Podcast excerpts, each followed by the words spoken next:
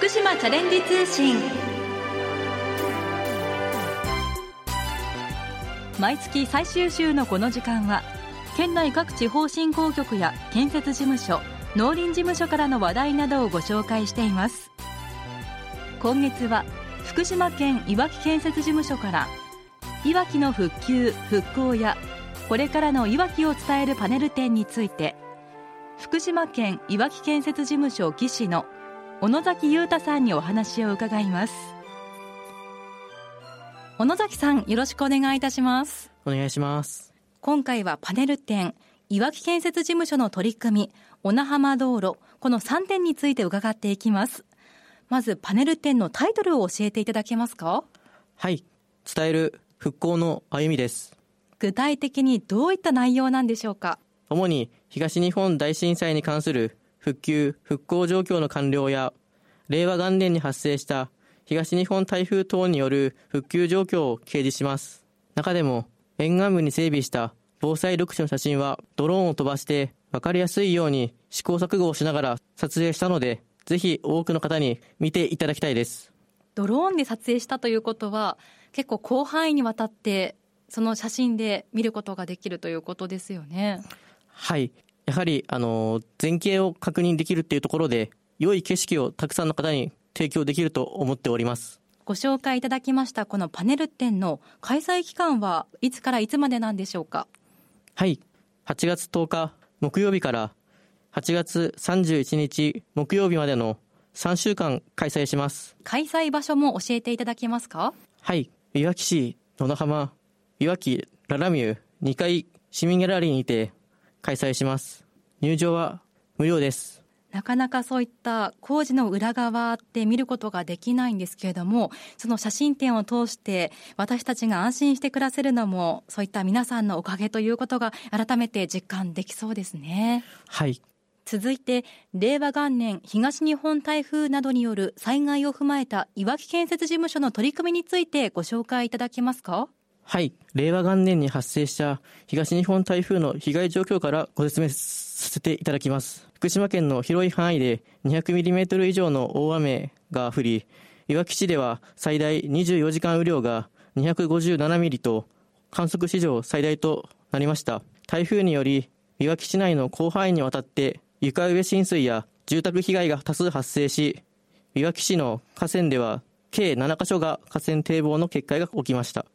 結果、災害復旧状況箇所数は公共施設247箇所となり、令和5年3月末時点で完了しました。はい。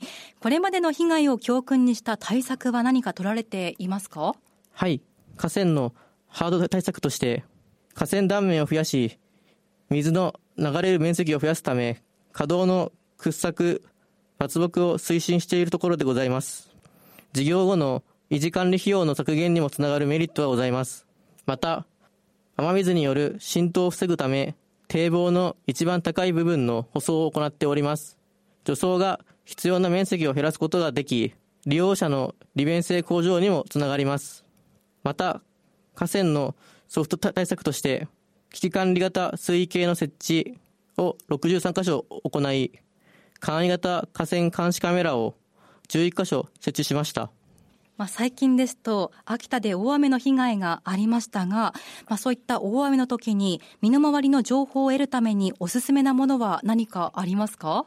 はい。インターネットで、川の水位情報と検索すると、誰でも河川の情報を知ることができます。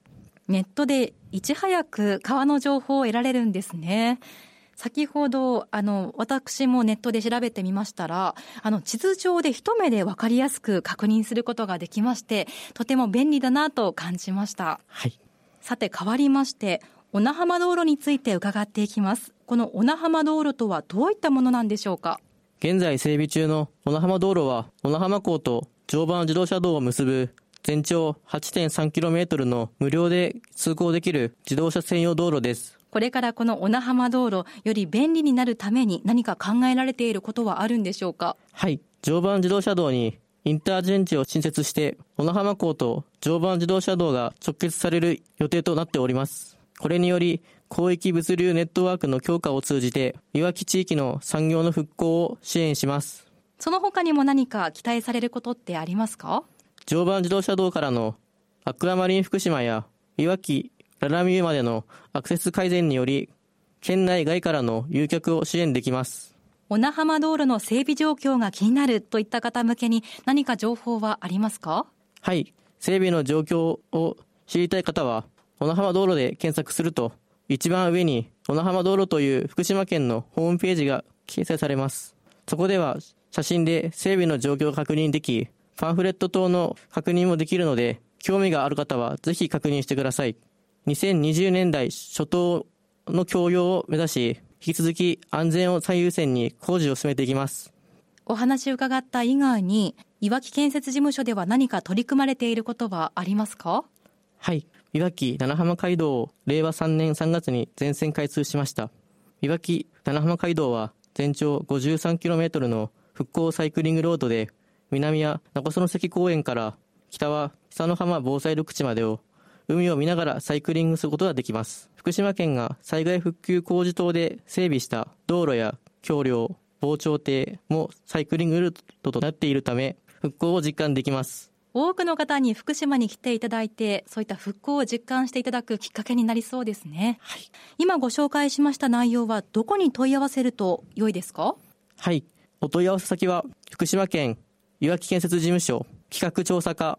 電話番号は0246-24の6143です。ラジオを聴きの皆さんにメッセージをいただけますか？はい。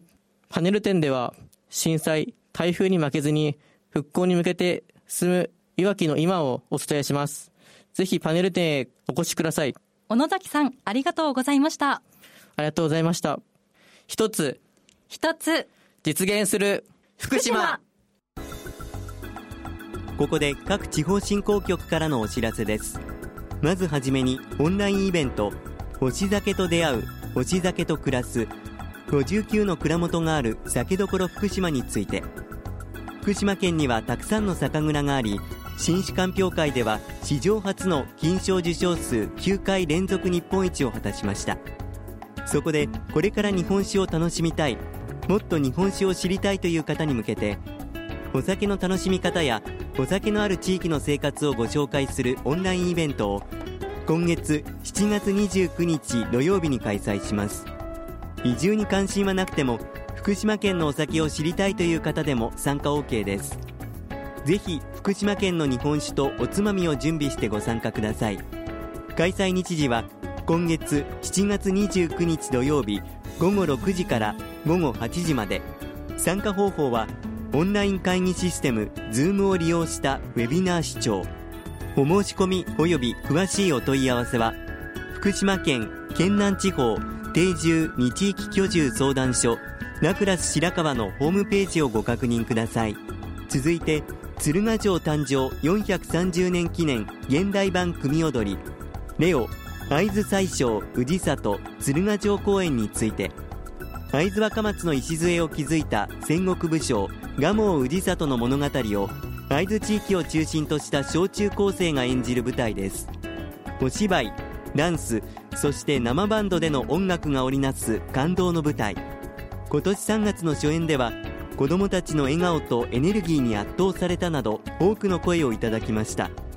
今回鶴ヶ城本丸に特設ステージを設置して初の屋外公演を行います。ぜひ感動の舞台をご覧ください。開催日時は来月8月12日土曜日と13日日曜日の2日間。両日とも午後6時15分会場。午後10時終演予定で小雨決行です。開催場所は鶴ヶ城本丸特設ステージ。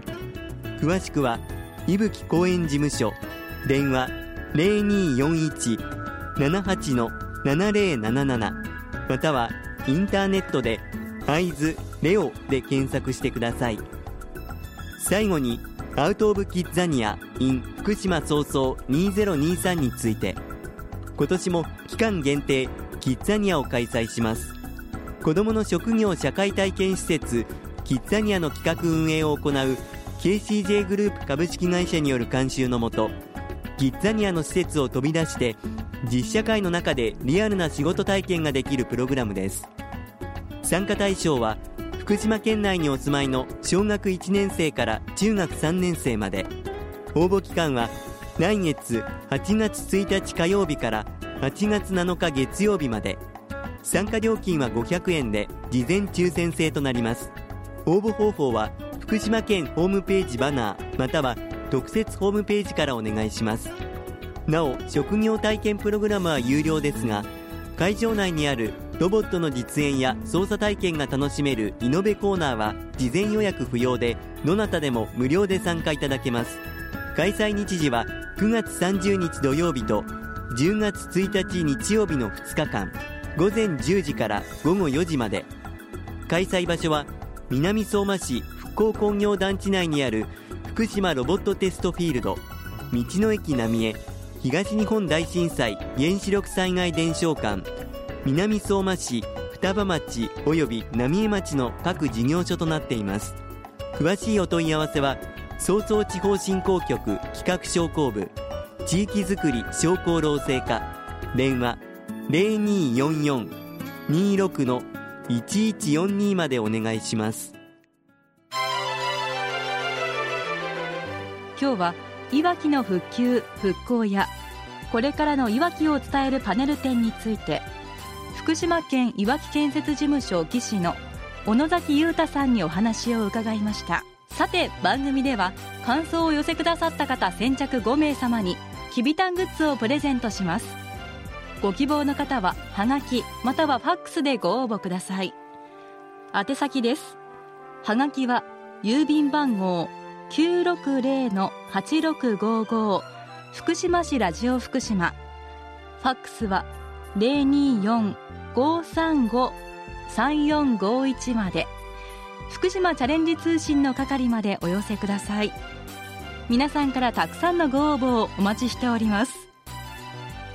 次にきびたん公式ツイッターのお知らせです。きびたんの公式ツイッターでは県内外を飛び回っているきびたんが身の回りの出来事などを毎日のように写真と一緒にツイートしています。ご覧になる場合は県の公式ホームページきびたんの部屋からどうぞ。その他きびたんの部屋にはきびたん動画や公式グッズなどきびたんに関するホットな情報が満載です。またきびたんをパンフレットに使いたい商品のパッケージに使いたいなどきびたんのデザイン普及にご協力いただける場合は県庁広報課024-521-7015 024-521-7015までお問い合わせください。皆さんのご連絡お待ちしています。最後に福島県公式フェイスブック一つ一つ実現する福島のお知らせです。フェイスブック一つ一つ実現する福島では食や観光にスポットを当てて福島県の良いところを写真とともに発信しています。たくさんのいいねをもらえるように観光地の話題や県産品のご紹介イベントのご案内などさまざまな情報を発信していきますのでぜひ県公式 Facebook 一つ一つ実現する福島をチェックしてみてください。福島チャレンジ通信。この番組は福島県がお送りしました。